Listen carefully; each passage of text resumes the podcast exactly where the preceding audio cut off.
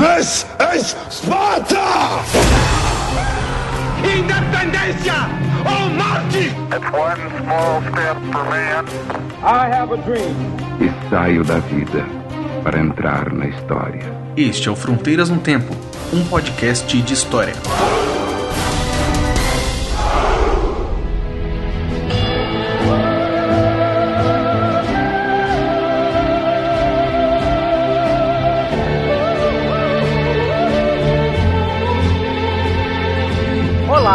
Quem fala é o CA. Oi, aqui quem fala é o Marcelo Beraba. E você está ouvindo Fronteiras no Tempo. Um podcast de história. Fala Beraba, tudo bem? Tudo bem, CA, e você? Tudo em ordem, estamos juntos aqui para mais um episódio do Fronteiras no Tempo, não é? Exatamente, estamos aqui mais uma vez. Vamos falar um pouco mais de história e vamos seguir aí o nosso nossa trajetória, né? Nós zarpamos para os mares nunca dantes navegados no episódio passado.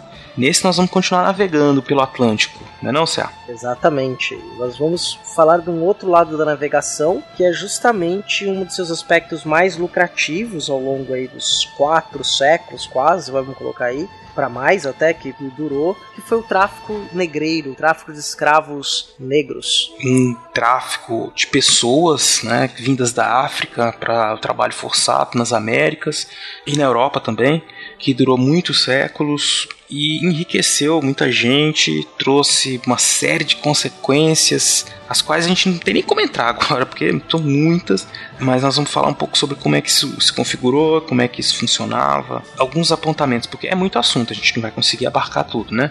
Nós vamos mostrar para vocês aqui no geral como é que era esse mundo que se formou aí na ligação das Américas com a África e a Europa. Exatamente, Beraba. Então tudo isso depois dos nossos recados. Recadinhos da paróquia, vamos lá.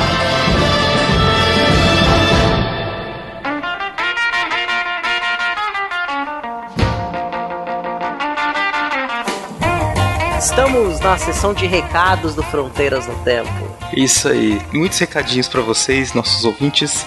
É o seguinte, o primeiro que a gente tem que dar é o recado sobre como entrar em contato com a gente, né, Cé? Exatamente. Existem alguns meios aí que vocês podem mandar o seu feedback para nós, conversar e a gente gosta muito disso. Sim, você pode começar visitando o nosso site, indo lá, baixando os podcasts, né, deixando seu comentário em cada post de cada podcast. E o site é muito fácil, fronteirasnotempo.com. Mais fácil que isso é impossível, né? fronteirasnotempo.com. Exato.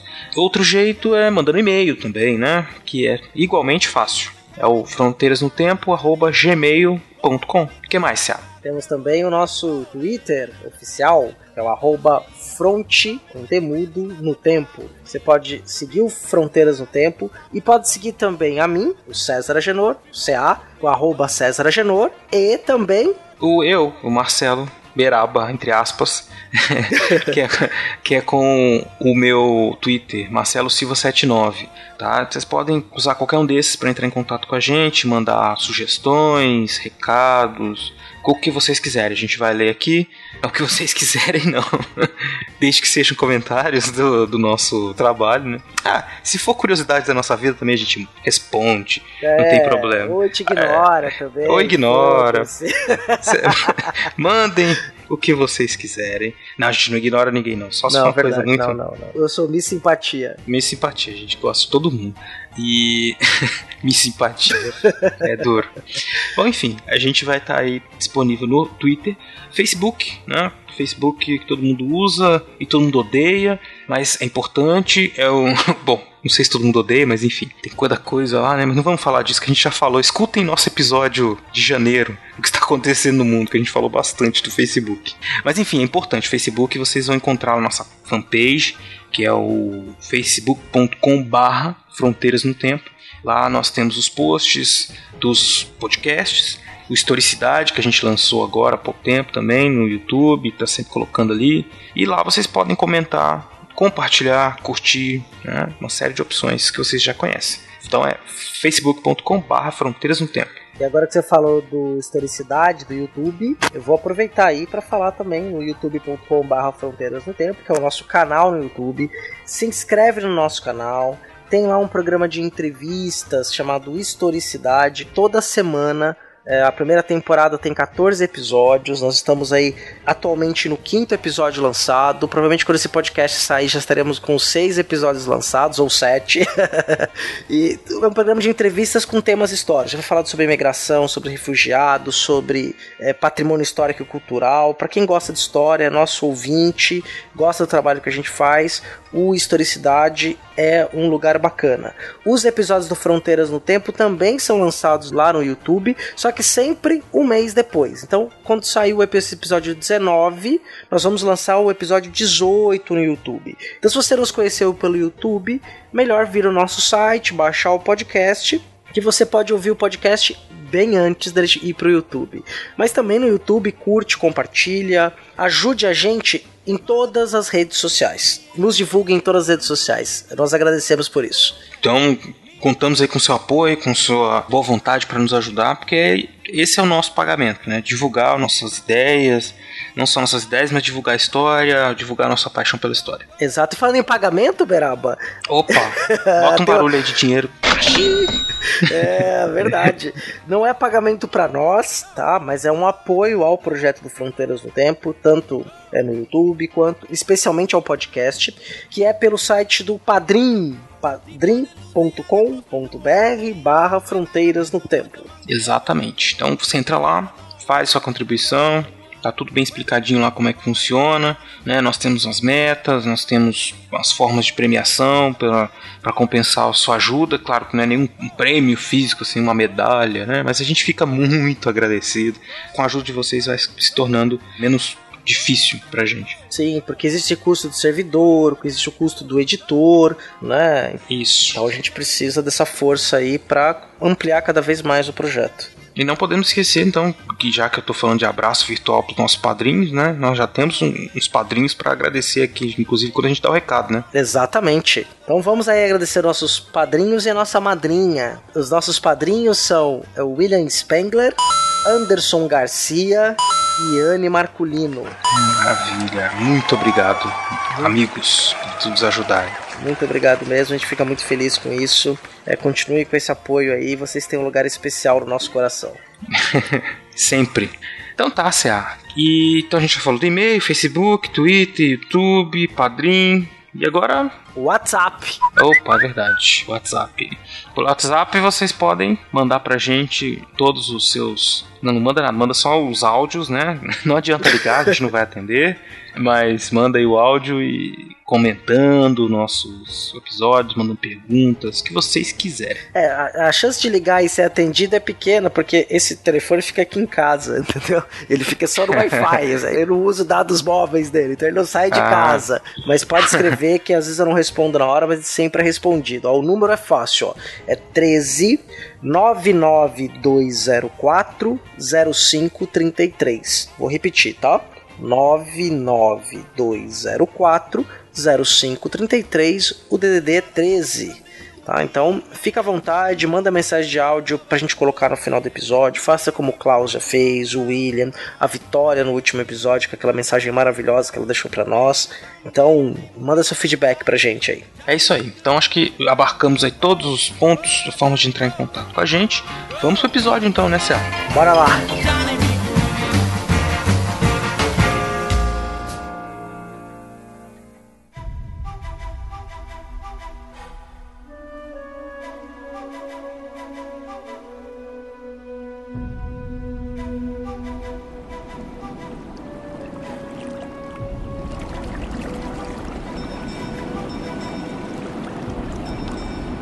Era um sonho dantesco, o tombadilho, que das luzernas a vermelho brilho, em sangue a se banhar. Tines de ferros, estalar de açoite, legiões de homens negros como a noite, horrendos a dançar. Negras mulheres suspendendo as tetas, magras crianças cujas bocas pretas regam o sangue das mães. Outras moças mas nuas e espantadas, no turbilhão de espectros arrastadas, em ânsia e mágoa vãs.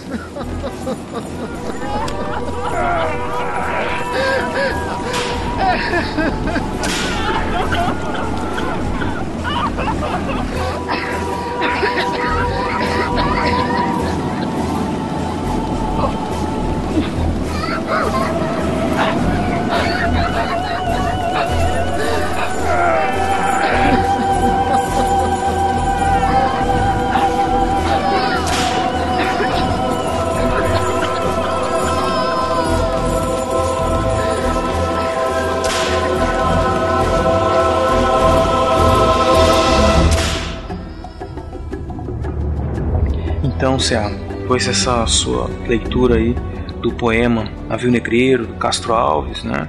Um belo poema que fala do nosso tema, né? Que nós vamos discutir hoje aqui, o tráfico negreiro, suas mazelas, né?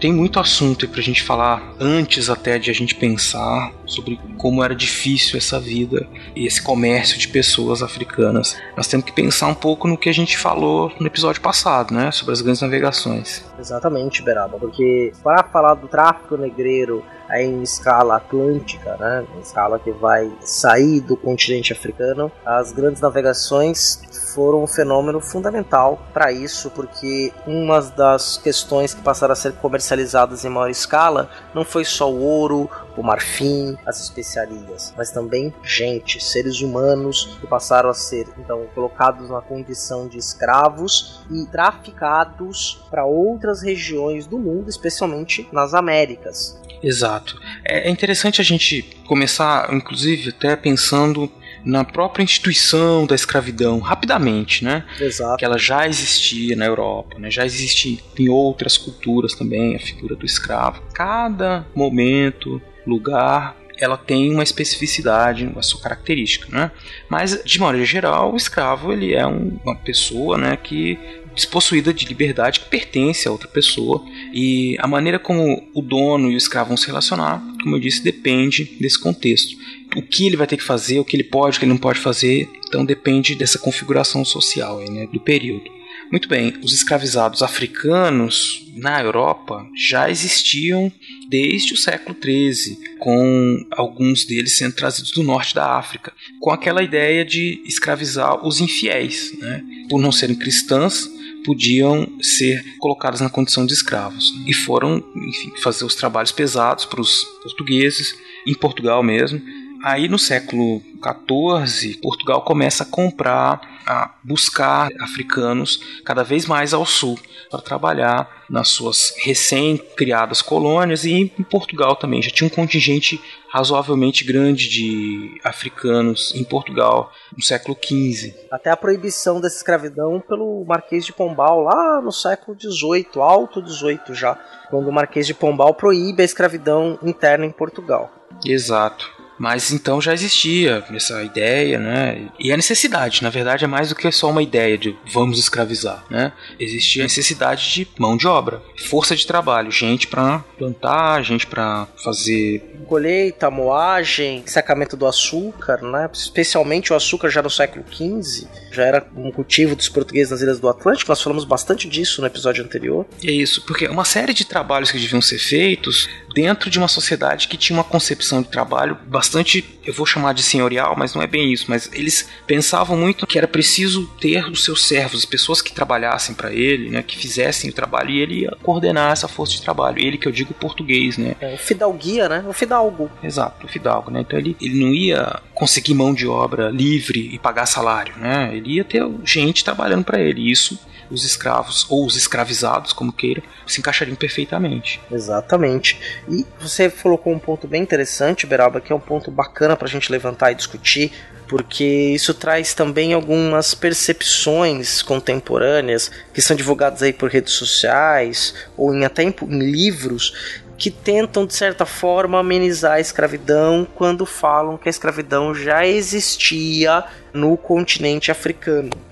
É, essa é a grande polêmica, né, que tem crescido cada vez mais nos últimos tempos, principalmente quando se fala de reparação histórica, né, para os descendentes de africanos que foram trazidos para a América. Existe um, uma linha de interpretação que eu chamaria de conservadora, mas que é até certo ponto desonesta em muitos sentidos, porque ela vai dizer o seguinte, que a vinda dos africanos para as Américas, no fim, acabou sendo positiva, porque eles estavam na África reduzidos à condição de escravos também, e o fato dos europeus terem trazido para a América, depois eles terem se libertados, e hoje em dia eles estarem numa posição social né, melhor do que estariam se tivessem ficado na África. Né? Essa é uma das linhas. A outra, essa é muito radical, assim, meio bocózona, é meio besta, assim, eu acho. É míope, né, essa versão. Né? Muito míope, é. Tô sendo até legal com ele, mas muito míope. E a outra diz que é isso, não precisa de reparação, porque foi um processo que aconteceu quase que naturalmente. Os europeus só foram lá e pegaram as pessoas que já eram escravizadas. E não foi bem assim, né, Cia? Exatamente, nada assim. É, fato que a escravidão existia desde os, praticamente o século VII no continente africano, mas como era essa escravidão, era radicalmente diferente da escravidão que se praticou depois nas Américas. Isso, porque existia todo um, um sentido que eles davam para aquela escravidão que é muito diferente do sentido que os europeus davam. Isso aconteceu muito quando os europeus encontravam também com os nativos aqui, né, os índios, né, entre aspas, do Brasil. Tem diferenças de sentido para as coisas, né, as trocas, os produtos que eram trocados e os próprios estatuto, o que significava ser escravo, ter escravos, né? O europeu, como eu disse, ele estava preocupado com essa questão do trabalho, gente que vai fazer um trabalho pesado, vai plantar, colher, moer, fazer essas coisas todas. E na África, assim como era nas Américas também, o escravo não necessariamente ia fazer isso. Você tinha muito uma questão também é, com a expansão islâmica, né, dos mouros ali no século VII, né, século VIII, pelo norte da África, passou a ter uma demanda de muitas escravas mulheres que passariam a alimentar os haréns, e mesmo os escravos homens. Só que esses escravos, não só a escrava do harém, mas os escravos que iam para algum local, eles nunca eram encarados como propriedade privada. Muitos desses escravizados, eles eram encarados como uma propriedade coletiva e ele era incorporado dentro daquela comunidade, não mais na condição de um escravo, mas na condição de um livre. E a questão dos maus tratos, das condições desumanizadas, eram completamente diferentes da que vai se praticar depois por europeus com africanos aqui na América, por exemplo. É, e tem gente que acha assim, que falar sobre isso é fazer um juízo de valor dizer, olha, que um é bom e o outro é mal. Não se trata disso, de dizer que existem vilões e heróis. Trata de dizer que as coisas são diferentes são as coisas são diferentes, as consequências são diferentes, né?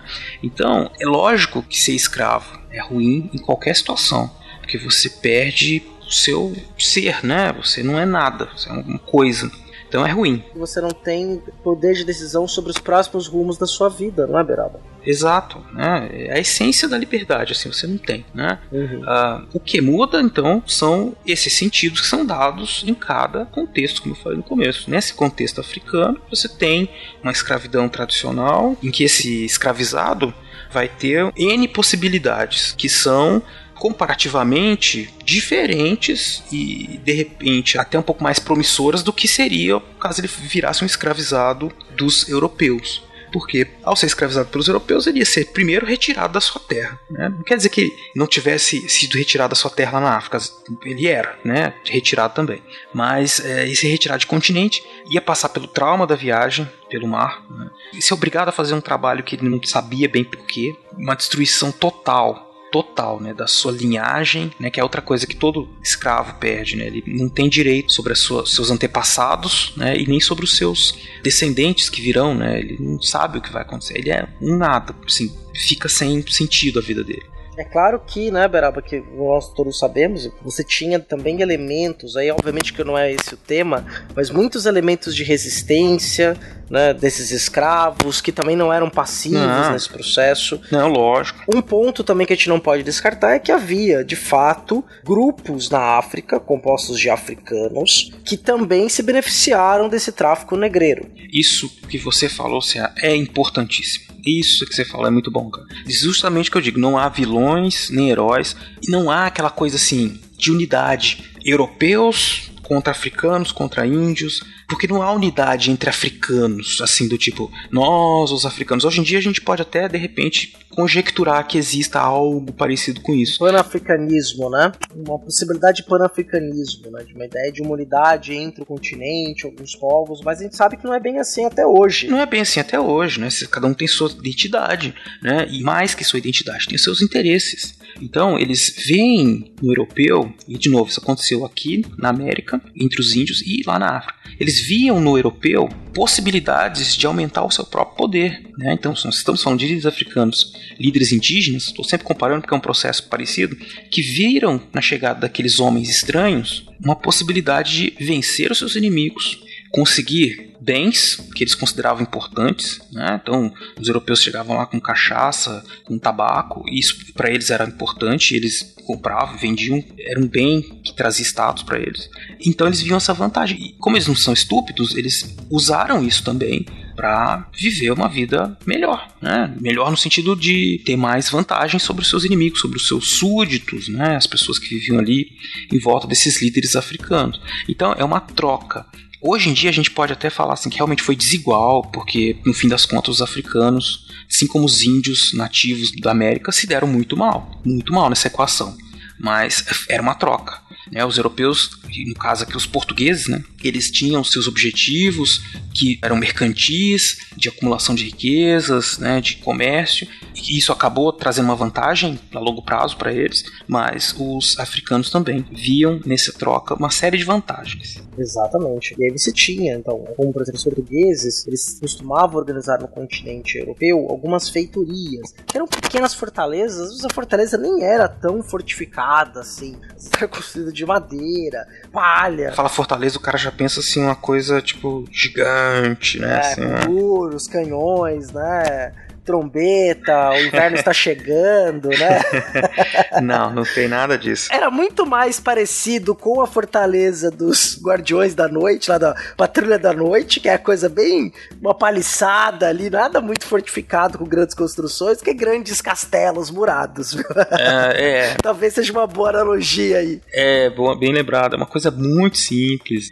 E era um mercadinho, né? Um lugar onde funcionava um mercadinho, né? Um armazém, uma coisa assim que eles iam fazer é, trocas com os povos que viviam ali em volta. Você tinha algumas que sim, eram fortificadas, armadas com canhões, mas elas eram também muito ponto desse recebimento e troca e depois despacho dessas pessoas que iam ser escravizadas, né? Ter provos rivais ou pessoas que iam à caça. É até interessante isso, né? Quando a gente até. E aí é um, só um off-topic, mas que é um paralelo bem interessante para ser feito. Quando a gente olha para a figura do bandeirante, Beraba, uhum. é bem interessante porque a maior parte deles eram filhos de índios com portugueses, também eram indígenas e eles se embrenhavam para dentro da mata do sertão brasileiro aí dos interiores do Brasil à procura de outros índios para serem escravizados. Exato, iam prear índios, né? Fazer Exato. E eram indígenas também, não eram pessoas conhecedores da terra. Muitas deles nem falavam português, né? É, é off-topic total, mas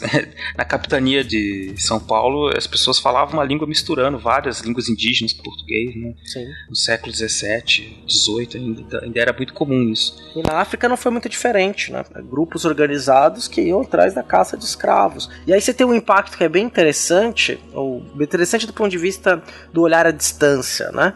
Que você vai ter um deslocamento muito forte do comércio que acontecia muito no interior do continente para as zonas litorâneas. Havia ali então, obviamente, uma distribuição pelo interior de riquezas, de comércio, né, de contatos culturais e com o processo do tráfico negreiro, esse processo começa a se focar muito fortemente nas zonas costeiras. Exato, que é onde estavam né, os portugueses fazendo esse processo de trocas acabava aumentando exponencialmente o lucro, né, entre aspas, de todos os envolvidos, né, intensificava essas redes de comércio também. Exatamente. Depois os espanhóis entram no jogo também. No século seguinte, os franceses, os ingleses, aí já século 17, né? Os ingleses vão entrar com muita força. No século XVIII permanecem esses atores todos. E aí no século XIX vai ter um domínio aí de brasileiros, norte-americanos e cubanos no tráfico de escravos atlântico. Exato, especialmente do 18 pro 19, né? Brasileiros foi uma leva de milhões, né, que vieram aí nesse de 18 pro 19, né? Sim. E aí com gente que vivia aqui, que tinha como sua principal fonte de renda e negócio o tráfico negreiro. Basta lembrar que na época dizia-se que o Angola era uma colônia do Brasil, né? De tão intensos que eram as negociações, as trocas entre essas duas regiões aquela ideia do Luiz Felipe de Alencastro, historiador, de que o Brasil se fez pelo desmonte de Angola. Exatamente. O Brasil se foi pensado e foi feito fora do Brasil por conta desse comércio, toda essa história, né, que foi se envolvendo na costa da África e a nossa ligação evidente com a nossa demanda, a demanda da colônia brasileira por mão de obra africana, né, durante todos esses séculos. Mas então, voltando na feitoria, essa fortificação que foi crescendo, foi a principal forma de, de exploração da costa africana. Né? A gente falou isso no episódio sobre a África até o século XIX, quando começaram efetivamente as colonizações né, para o interior, a divisão da África. Mas nos primeiros momentos eram os africanos e os europeus estavam nesse contato ali por meio dessas zonas de comércio e fazendo trocas, né? trocas comerciais, principalmente de pessoas. Né? Exatamente.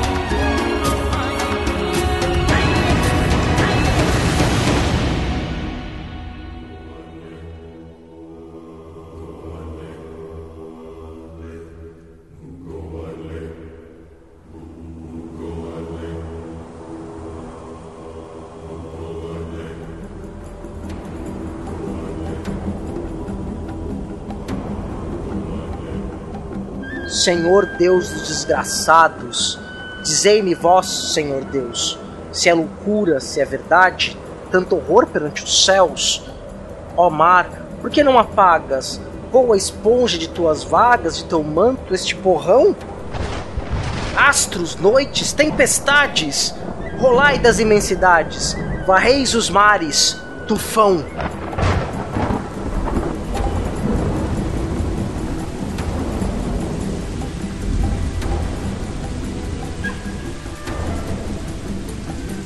Mais um trecho né, do navio negreiro me fez pensar aqui sobre como era né, difícil, como era horrível a vida, transporte dessas pessoas pelo Atlântico, né? No navio negreiro, as pessoas muitas vezes eram amontoadas no galpão dos navios, as naus, né, que já eram embarcações um pouco maiores que as caravelas, que já transportavam um número maior de pessoas, e elas vinham acorrentadas, deitadas, muito espremidas uma perto da outra, porque eles tinham que espremer as pessoas para poder caber gente, para poder ganhar mais dinheiro. Era comum, eu estou adiantando, né, mas vamos, as pessoas vinham amontoadas, né, acorrentadas, em condições terríveis de vida. É horrível. Eu tenho inclusive até um, uma citação do Rugendas, né, que era um pintor europeu que viveu no Rio de Janeiro no século XIX, e ele descreveu de uma forma assim de denúncia, né, como eram horrendas as condições de vida dos escravos que eram transportados nos navios para cá, para o Brasil, né.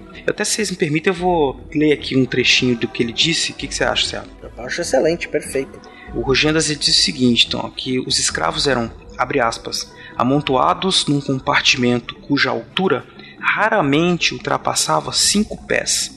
Esse cárcere ocupa todo o comprimento e a largura do porão do navio. Aí são eles reunidos em número de 200 a 300, de modo que para cada homem adulto se reserva apenas um espaço de 5 pés cúbicos.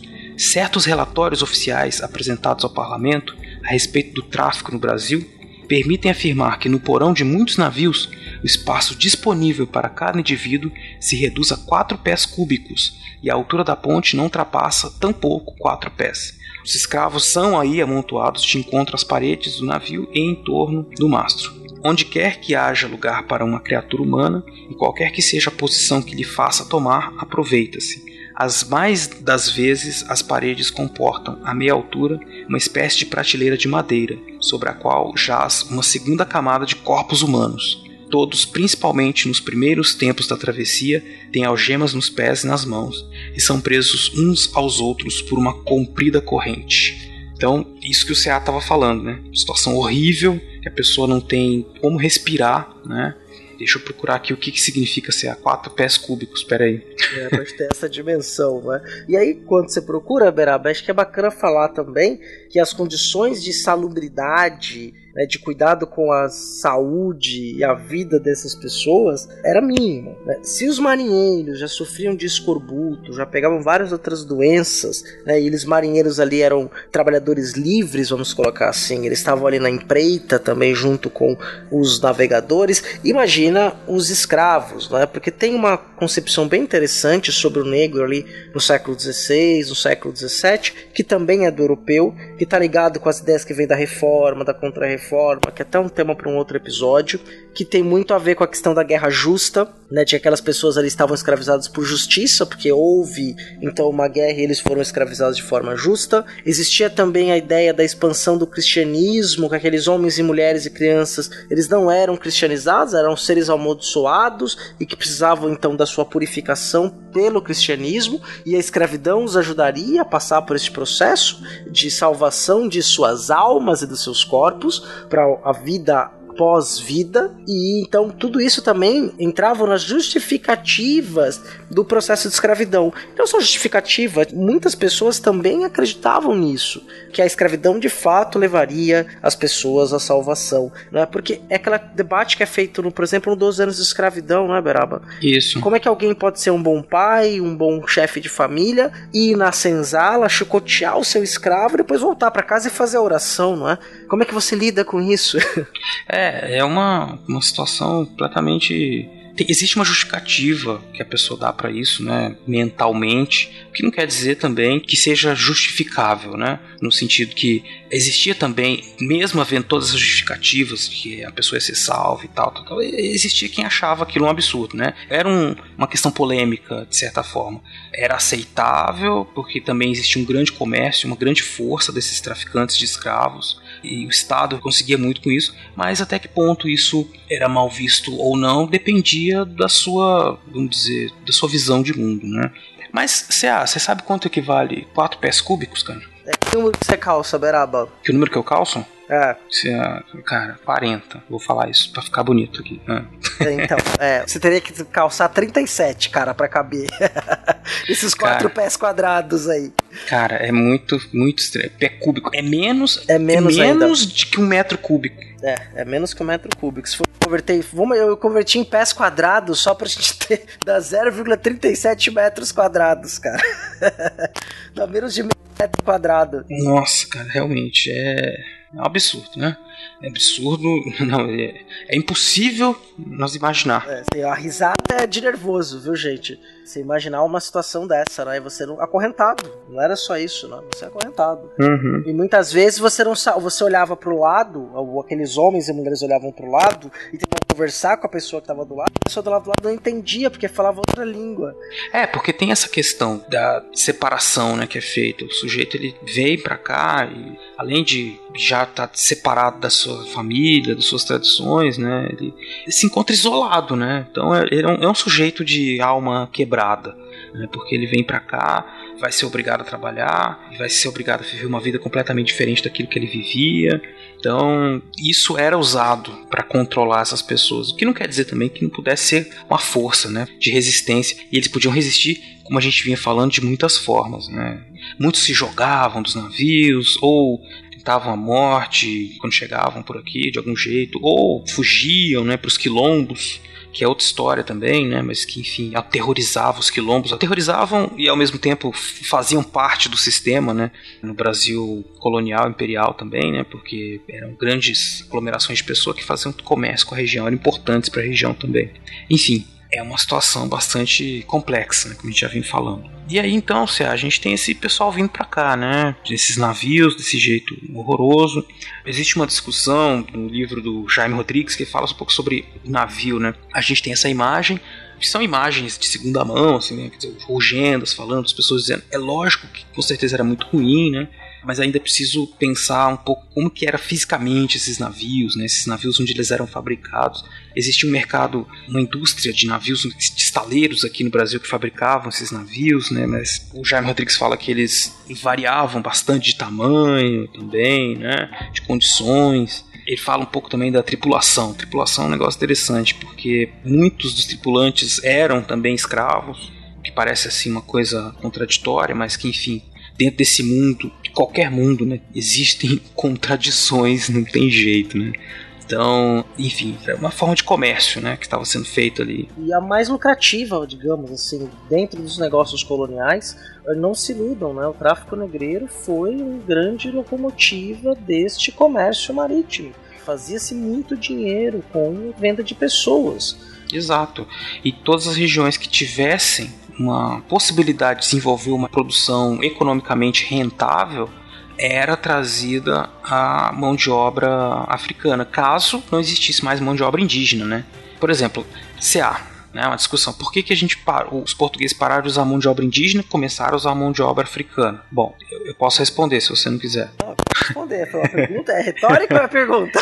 ah, não, é pergunta, vai. Às vezes eu te coloco na saia justa. Responde não, aí, então. Não, vai. é muito tranquilamente. Primeiro, né? Você tem um problema de adaptação cultural indígena à questão do trabalho. Quem trabalhava na terra, normalmente, uma quantidade razoável das populações indígenas que viviam na costa, no litoral, eram as mulheres. E olha assim que muitos nem eram agricultores sedentários, não é? Eles muitas vezes eram nômades, mas normalmente o trabalho da terra, naquelas culturas que se plantava mandioca, né? Cultivava-se produtos da terra eram as mulheres. O homem ia para guerra, ia para caça, ele tinha outras atividades. Então ele trabalhar na terra, você tinha esse problema também de própria construção cultural de gênero desse indígena. Então ele só resistia demais a esse tipo de questão. Então Uhum. vocês têm esse problema. O outro ponto é, como nós dissemos lá no começo, o próprio Beraba disse, os portugueses já praticavam a escravidão nas suas ilhas do Atlântico como mão de obra escrava negra desde o século XV e mais do que isso,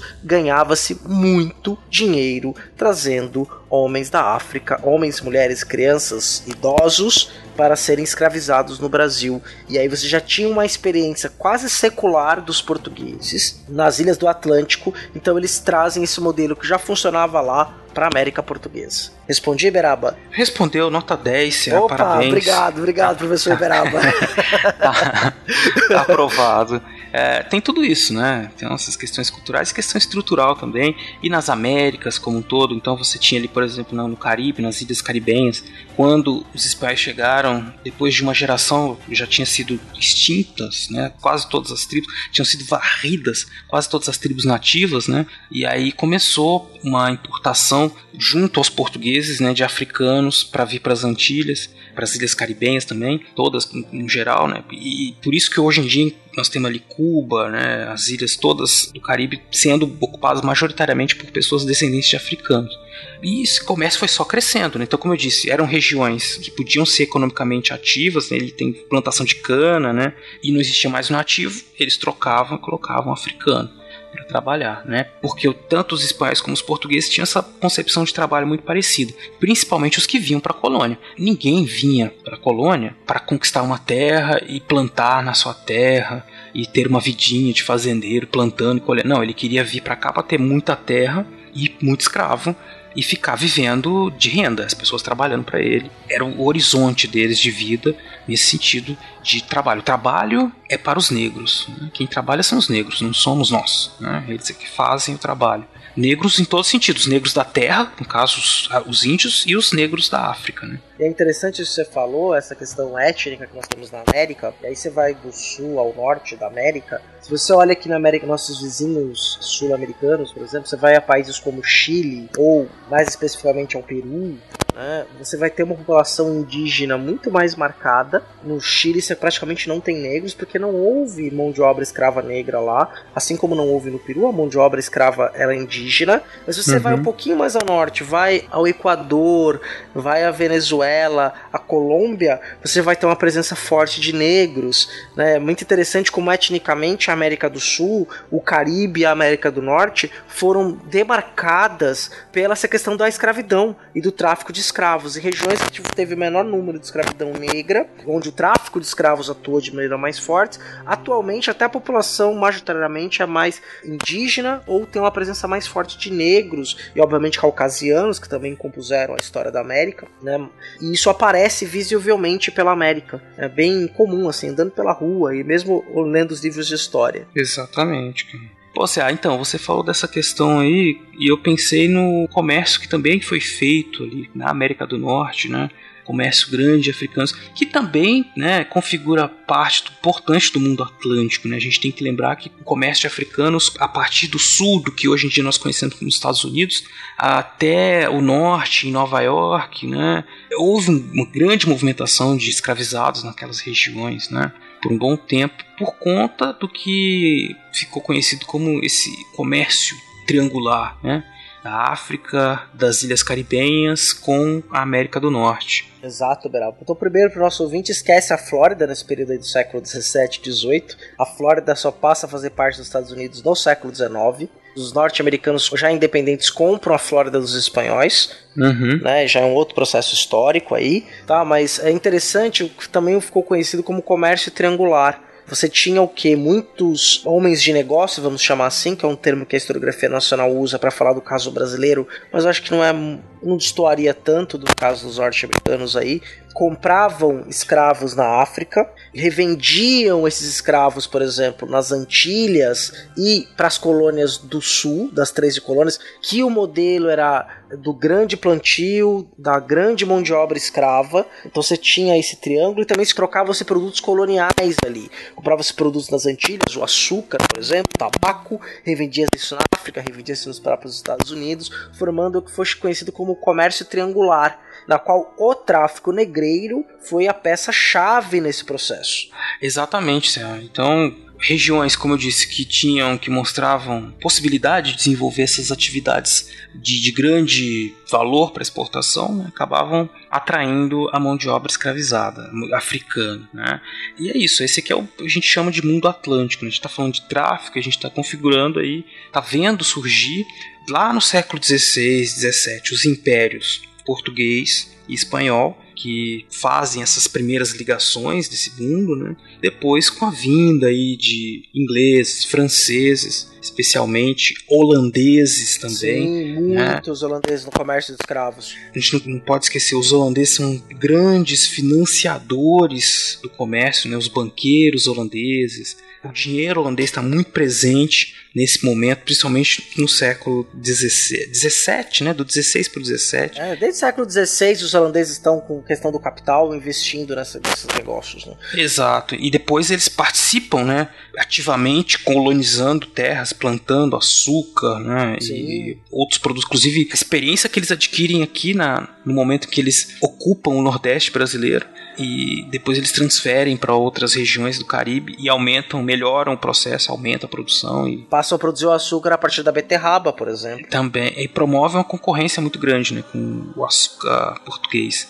Mas enfim, então holandeses, franceses e africanos, né, africanos nativos, os que sobreviveram, né, todos eles estão fazendo parte dessa. A gente pode imaginar o Atlântico, um oceano cortado né, por diversas nacionalidades, suas estradas, né, seus caminhos, sendo transportando produtos, pessoas numa intensidade muito maior do que costumamos imaginar. Exatamente, porque eu sempre falo isso para meus alunos, principalmente de educação básica, né? E tem um imaginário de que os europeus, portugueses, espanhóis especialmente, chegavam lá, saíam invadindo e tomando dos africanos, escravizando. Não é bem assim. Você teve as feitorias, teve as preações, sim, mas muitas vezes eles iam lá fazer relações comerciais, da qual um desses elementos que eram comercializados em larga escala e que se tornavam propriedade eram outros seres humanos, etnicamente negros. Isso vai marcar a escravidão moderna moderna, né, que são, a escravidão moderna foi feita com negros. É étnico, é demarcado, né, negros Exato. africanos. A gente não pode esquecer isso jamais. Exatamente. E essa,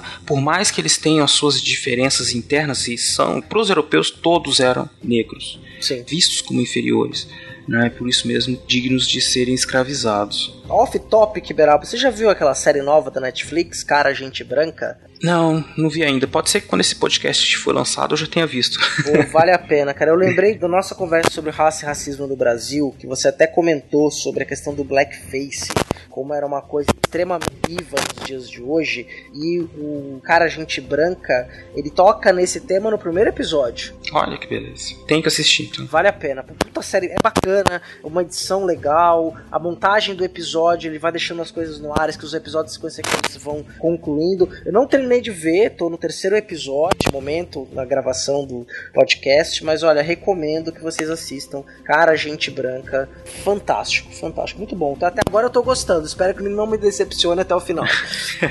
Saberemos no próximo episódio.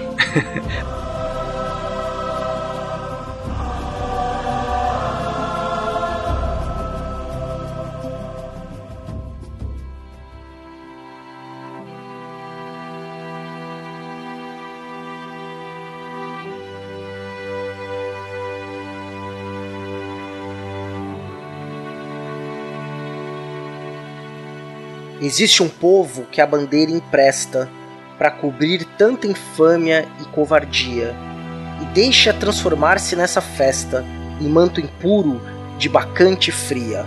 Meu Deus, meu Deus, mas que bandeira é esta? Que imprudente na gávea tripudia! Silêncio, musa, chora, e chora tanto que o pavilhão se lave no teu pranto. Ao viver de pendão da minha terra, que a brisa do Brasil beija a balança, estandarte que a luz do sol encerra, e as promessas divinas da esperança. Tu que, da liberdade após a guerra, foste hasteado dos heróis na lança, antes te houvessem roto na batalha, que servides a um povo de imortalha. Fatalidade atroz que a mente esmaga, extingue nesta hora o brigue imundo, o trilho que colombra abriu nas vagas, como um íris no pélago profundo. Mas é infâmia demais, da etérea plaga. Levantai-vos, heróis do novo mundo. Andrada, arrancai esse pendão dos ares. Colombo, fecha a porta dos teus mares.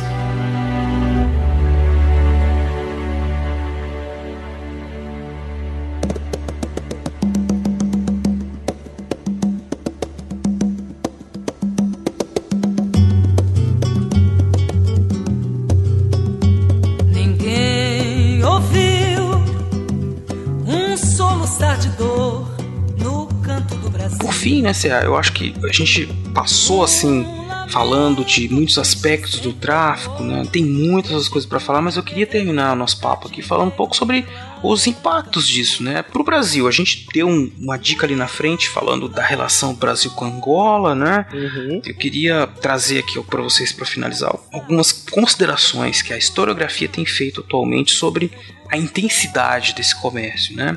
Os historiadores têm pensado muito em termos de quantos efetivamente, quantas pessoas vieram para cá, né?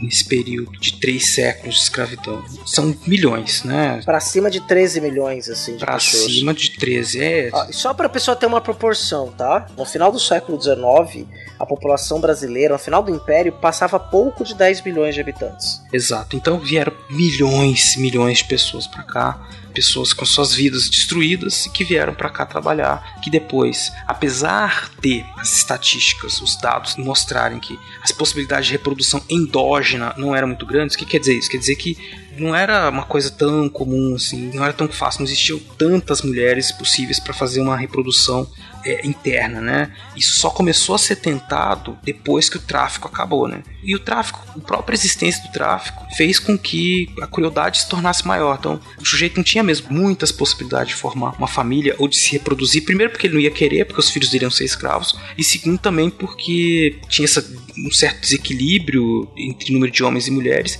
E se eu precisasse de mais escravos, durante o século XVIII e boa parte do XIX, era barato. Né? O Brasil, como eu disse, tinha um complexo pronto para fazer o tráfico, com construção de navios, tripulação com experiência, financiamento externo, estava tudo aqui. Era só uma questão de ir lá buscar, os contatos estavam feitos, levava os produtos, trazia os escravos. Né? E o Porto do Rio de Janeiro foi o que mais recebeu nesse período, Sim. principalmente do 18 para o 19. E até uma coisa interessante, quando você falou de fim de tráfico, do tráfico negreiro, o Brasil acabou com o tráfico duas vezes, né? É A verdade. primeira, a primeira que foi a origem da expressão para inglês ver, né, que no governo de Dom Pedro há um despacho, dizer uma lei dizendo que todo homem e mulher negro escravizados que pisassem nos portos brasileiros por meio do tráfico negreiro seriam libertos na mesma hora. É, existe até uma história anterior, na verdade, porque os ingleses, não por bondade, mas enfim, por uma série de questões comerciais, mas também um pouco por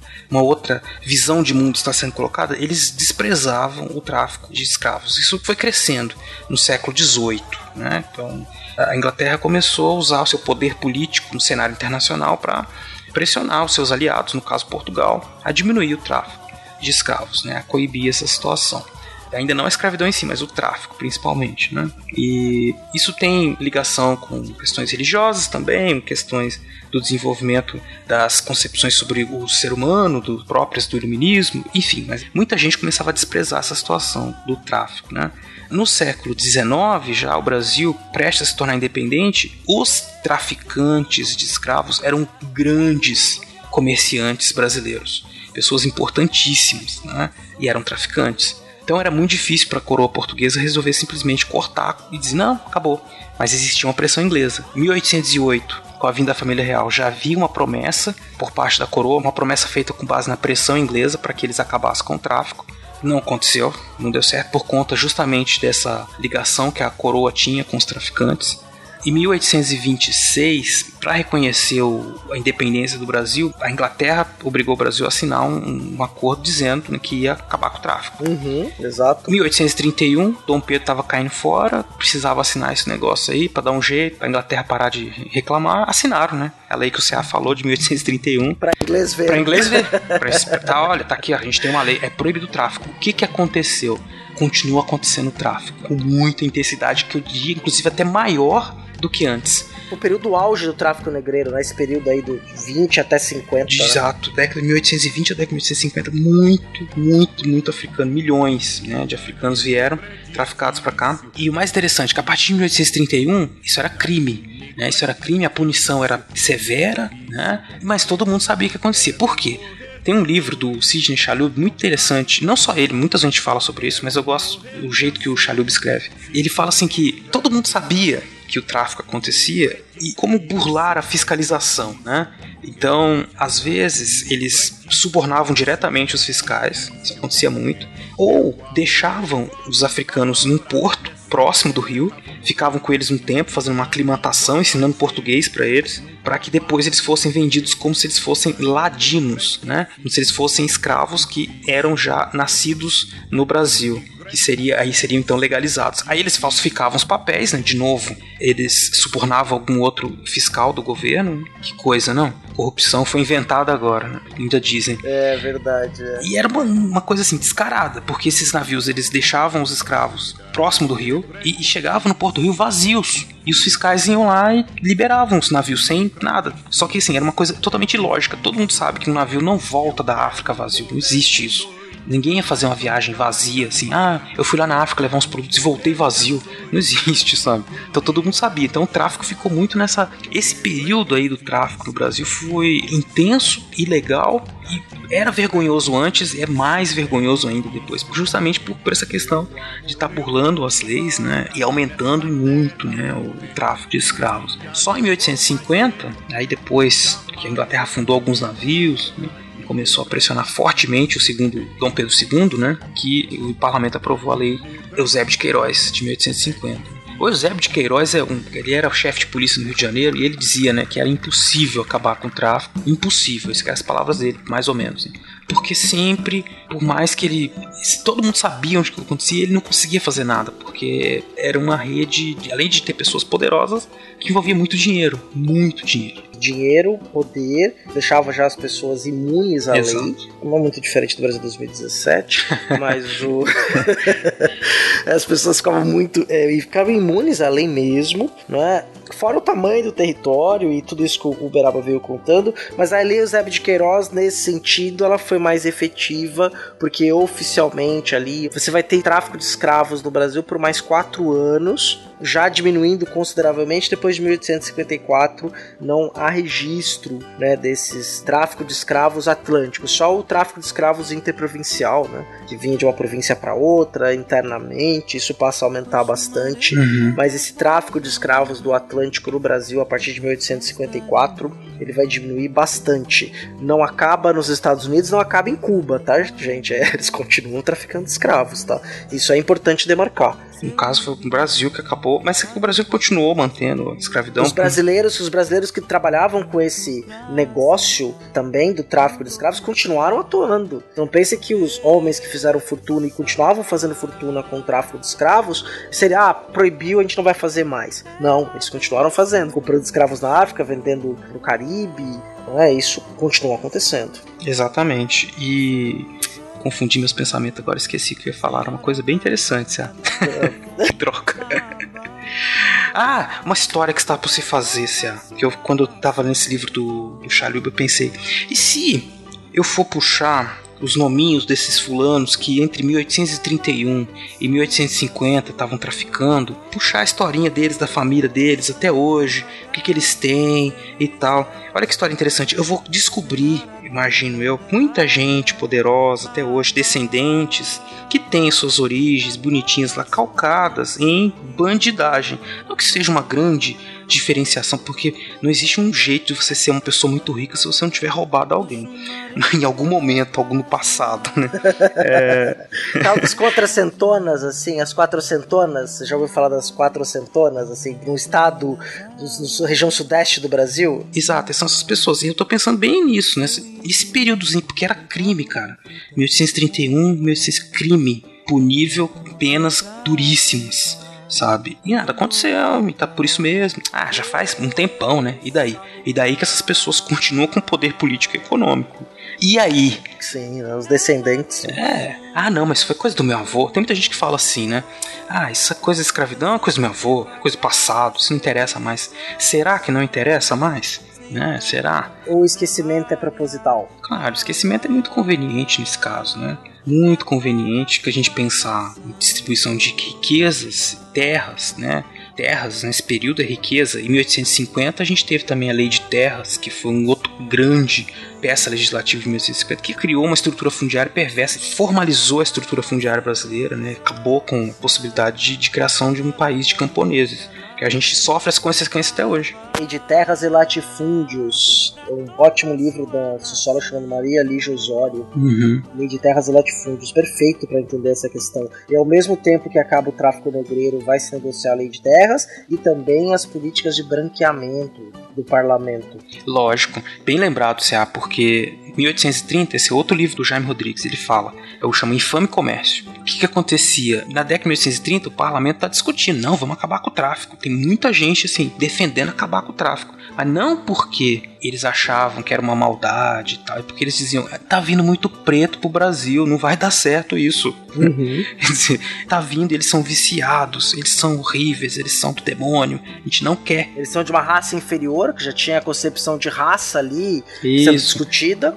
Mesmo que não fosse ainda, tá surgindo ainda nessa coisa da raça, que vai ficar mais marcado na segunda metade do século XIX. Mas, é, mas aí... no, no, jornais cariocas, Beraba, da primeira metade do século XIX, já publicavam teorias raciais do Cuvier, do Lavoisier, ah, antes olha. do Darwin. No meu, Você tá minha, brincando? Na minha tese de doutorado eu cito. Eu, tenho, eu peguei vários jornais que trabalham com isso. Olha aí, então. Então você sabe melhor do que eu tô dizendo. E na Câmara dos Deputados, é que eu, porque eu falei isso? Porque existiam outros argumentos, argumentos de valor moral, né? Uhum. Não só da questão de raça, mas diziam essa coisa da, da corrupção dos valores que os africanos traziam. Então aí, defendendo o fim do tráfico, não por questões humanitárias, mas por questões de criar um país que seja menos negro. E aí vem a política de branqueamento na segunda metade do século XIX. Exato, e isso vai ser bem forte e vai demarcar aí até, vamos colocar, até praticamente os anos 30 ali, na, já na República, não é? Já no Exato. século 20 isso tá bem forte e depois, de certa forma, oficialmente jogado por terra, né? Mas aí tem discussões para outros momentos, talvez pro mês de novembro, não é, Beraba? Eu acho que é uma boa, dá para voltar nesse tema aí. Eu acho que vamos resgatar sua tese aí, CA. Falar desses, desses jornais.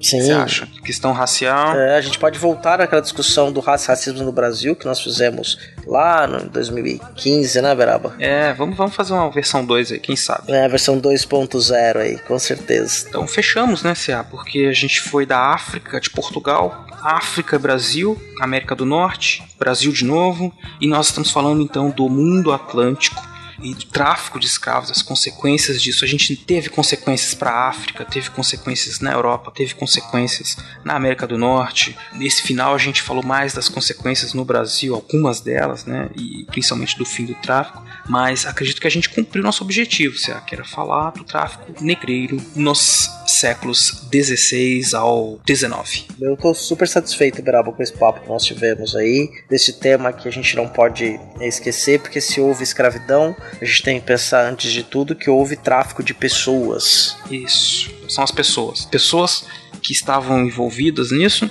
e algumas em condições de submissão, né, escravizadas, mas que eram pessoas que também conseguiram resistir, lutar de muitas formas, apesar de todos os sofrimentos que viviam. E que fazem parte ativa dessa história, porque eles, quando chegavam aqui, se reconfiguraram de milhares de formas, né, os africanos, e criaram outras formas de vida, cultura, enfim, influências do que eles traziam da África, e é isso que nós temos hoje no Brasil. Exato, né? Um pouco da cultura afro-brasileira, que é importante nós, para nós entendermos, nós temos que olhar para os africanos, né? Esse tem esse negócio, Beraba, que é bem legal, isso eu vou falar, a gente tem que fazer um dia um episódio só sobre isso, porque muita gente acha, ainda mais aqui em São Paulo, que o brasileiro tem mania de falar gesticulando, tocando as pessoas, né, falando alto, por causa dos italianos. Não, meus amigos. Os italianos têm essa característica? Tem.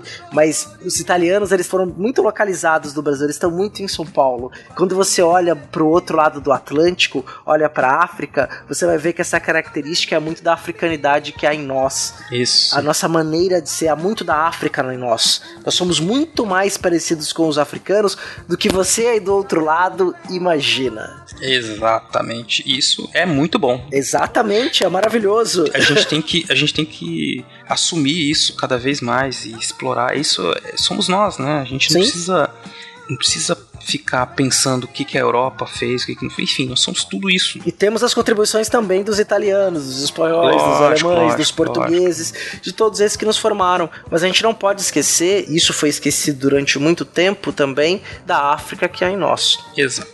Então é isso, Cé.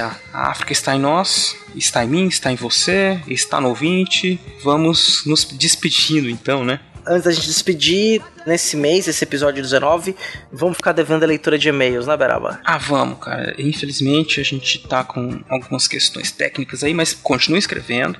A gente vai Isso. responder pra vocês e vamos dar um retorno pessoal pra vocês e depois, claro, a leitura aqui no próximo episódio dos episódios passados e desse episódio também. Exatamente. E quem sabe aí a gente não traz até um convidado para leitura de e-mails, né?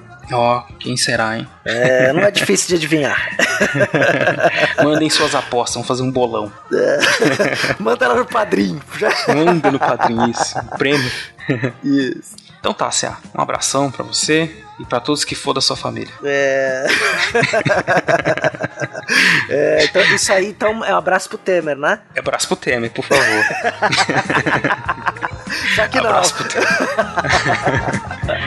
Vamos lá, sem temer nada, Cia. Sem temer nada, vambora.